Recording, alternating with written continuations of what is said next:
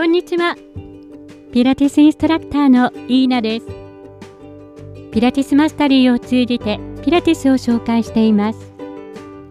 今日はピラティスエクササイズの8つのキーワード5番目コントロール。コントローロジーについてお話しします。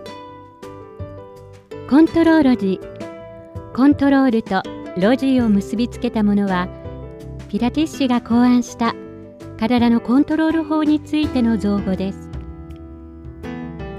キーワードの4番目アイソレーションとキーワードの6番目正確性に通じます。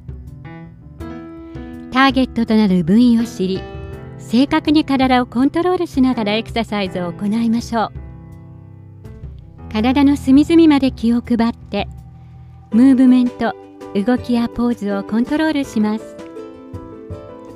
間違った方法は体の筋肉や関節にストレスをかけ怪我の原因になります。動きの質はコントロールの優劣。上手下手。これはコントロールにかかっています。